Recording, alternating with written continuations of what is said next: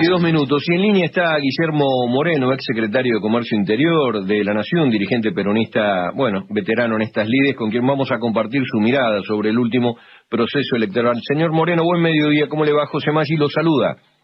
¿Qué tal? ¿Cómo estás? Un placer hablar contigo. ¿eh? Gracias por atendernos, señor Moreno. Bueno, ¿cómo podríamos empezar esta charla? ¿Qué pasó el domingo en la Argentina? ¿Por qué ese resultado electoral adverso para el peronismo? ¿Cuál es su mirada? Mire, habíamos tenido el peor gobierno en la era democrática con Macri. Había que hacer mucho esfuerzo para hacer un gobierno peor que el de Macri y este es peor que el de Macri. Dos gobiernos que fracasaron generaron un milenio. Usted eh, fue una voz crítica prácticamente desde el inicio del, del gobierno de Alberto. Desde el momento que Cristina lo eligió. Bien. Ese sábado que Cristina mandó ese video donde decía que iba a ser la vice de Alberto Presidente, estuve en crónica a la tarde diciendo va a fracasar. ¿Por qué? Porque mire, usted puede pensar bien y actuar mal, porque siempre el pensamiento tiene que pasar la prueba ácida de la acción que siempre es más, mucho más importante que el pensamiento. Lo que es imposible es que pensando mal actúe bien. Alberto Fernández es un muchacho socialdemócrata, piensa mal. Por eso los gobiernos socialdemócratas, como el de Alfonsino, de, de la Rúa, también fracasaron igual que este. Porque los marcos teóricos que dominan la estructura de pensamiento no es la adecuada para los pueblos de Hispanoamérica. Por eso le está yendo mal a Petro también en Colombia, o le está yendo mal a Boric en Chile. Suena divertido ser socialdemócrata, te parece que sos progresista, que entonces. Pero ¿sabes qué pasa? Eso es para la universidad. Cuando tenés que salir a la cancha a trabajar, fracasan. Y Alberto fue un socialdemócrata toda su vida. No es que él lo dijo después que era presidente, que era socialdemócrata. Su estructura de pensamiento es socialdemócrata por lo tanto iba a fracasar. Fracasó rotundamente. ¿Qué piensa Guillermo de, de la campaña política de, Sergio Massa que, bueno, logró repuntar algunos puntos, ¿no? Logró remontar algo que era bastante catastrófico. Mire, él hizo, la verdad, un esfuerzo muy importante. Lo valoro, valoro lo que hizo. Creo que hubo un problema de discurso eh, en términos de que no se explicitó lo que es el anarcocapitalismo. Se empezó a comparar a Milei con Martín Ereó, con la dictadura, con esto, con aquello. Si se hubiese explicado lo que es Milei, seguramente muchos de los que lo votaron no lo votan. Por eso la angustia que vos tenés ahora. O imagínate ¿Qué le puede decir Roca en este momento a los muchachos que hacen acero en su planta? No, tranquilo, que hay techín para, para toda la vida. Si vos abrís la importación de acero, se termina techín. Abrir la importación de aluminio, se termina luar. Si vas a tener comercio libre, como planteó en el día de su discurso de triunfal, digamos, cuando había ganado la elección, pero siempre lo dijo, y siempre lo dijo. Te quedás sin industria automotriz. Vos tenés una planta extraordinaria ahí cerca de donde me estás hablando, ¿está bien? Sí. Tenés la Toyota, tenés General Motors, una más cerca que la otra. ¿Estamos de acuerdo? Sí, señor. Bueno, con mi ley se termina. No ahora, pero no hay, no hay ninguna posibilidad. Comercio libre significa sin ningún tipo de administración y sin aranceles. Si la, las fábricas argentinas de autos no tienen 35 de aranceles como tienen ahora, empiezan a entrar los autos indios a tres mil, cuatro mil dólares. Incluso hay algunos autitos a dos mil dólares. ¿Cuándo se termina? Por eso no se explicó. Vos imagínate que la Fuerza de Seguridad, las Fuerzas Armadas, mayoritariamente votaron a mi ley. Un muchacho que es honesto, intelectualmente sano, pero es anarcocapitalista. ¿Por qué digo sano? No es Melconian, que escribe en función de que le paga. Ese es un chanta, ley no es un chanta.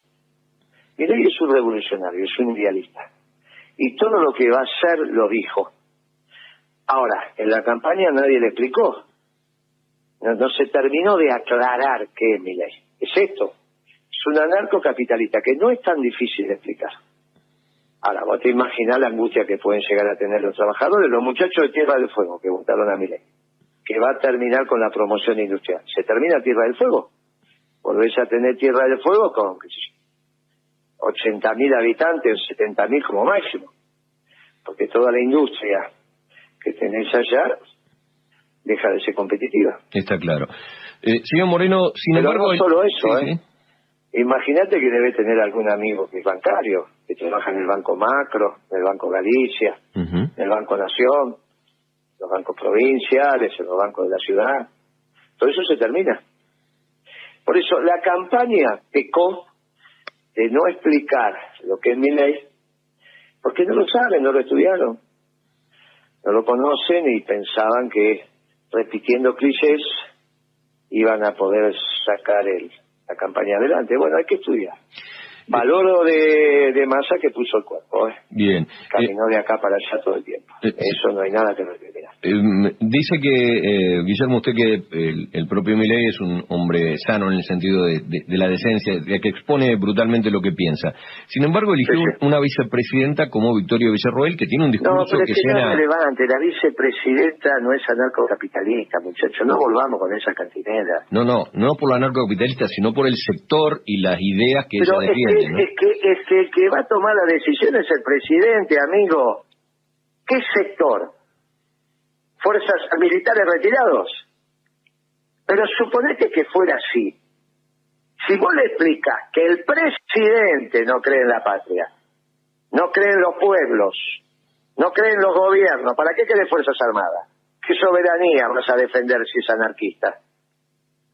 Entonces no centren la atención en esa chica.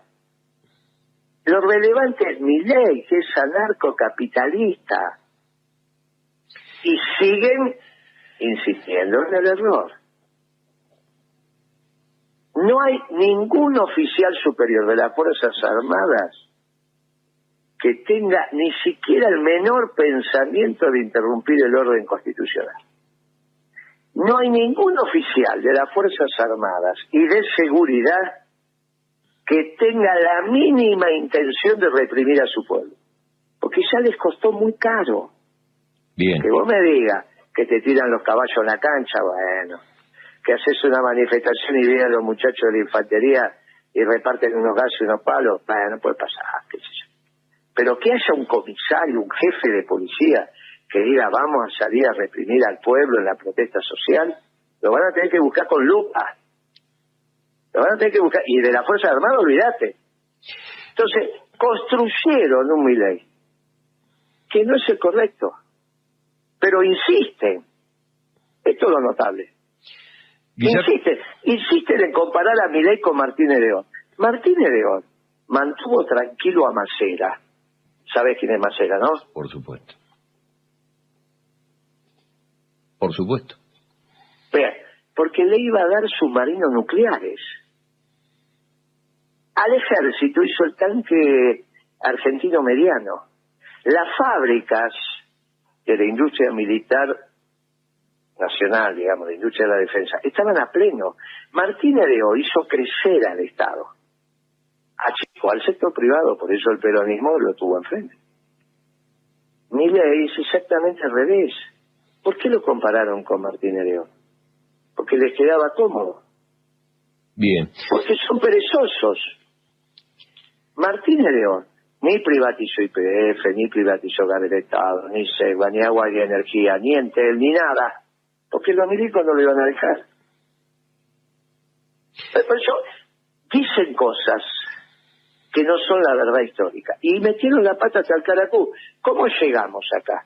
Llegamos acá porque la primera pregunta fue sobre la campaña. Bien. Y cuando yo contesté que no dibujaron un Milei que no es Milei, ni siquiera una caricatura de Milei, que si hubiesen explicado el verdadero Milei no tenían esta la cantidad de votos que sacó Milei, salimos con la vicepresidenta.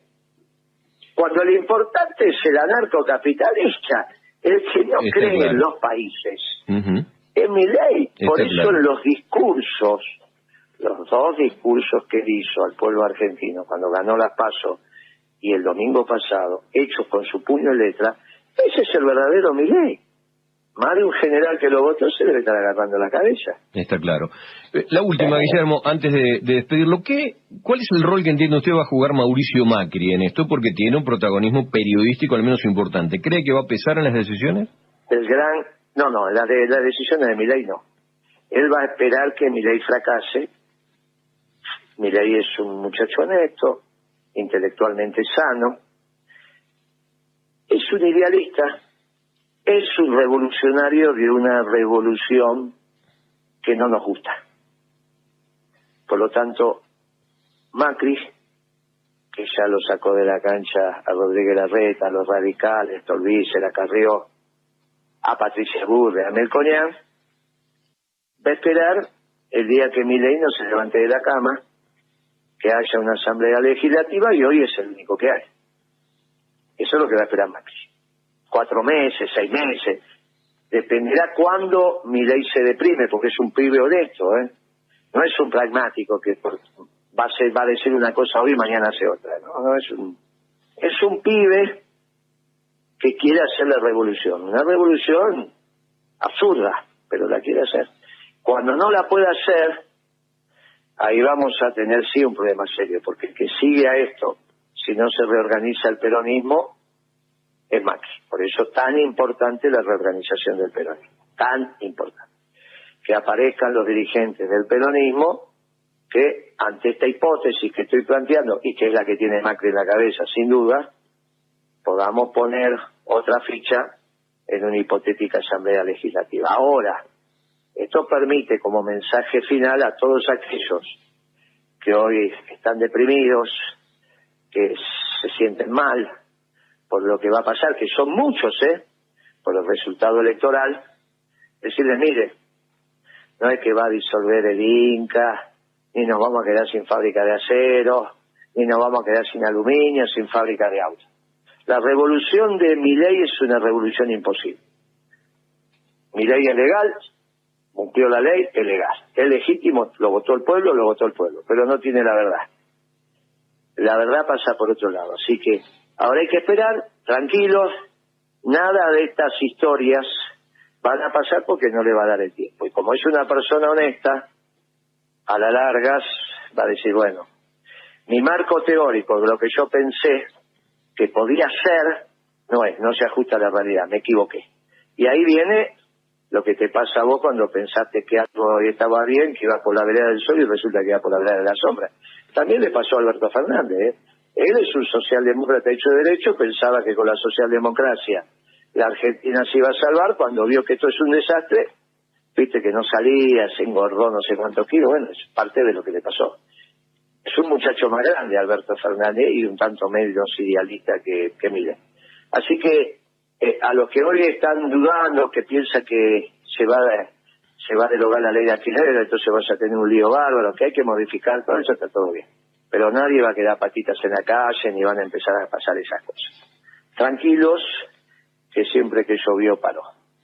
Gracias, Guillermo Moreno, por atendernos. Ha sido un gusto. Hasta Diego. Chao, hasta luego. Guillermo Moreno, dirigente histórico del peronismo, ex secretario de Comercio Interior durante uno de los gobiernos de Cristina.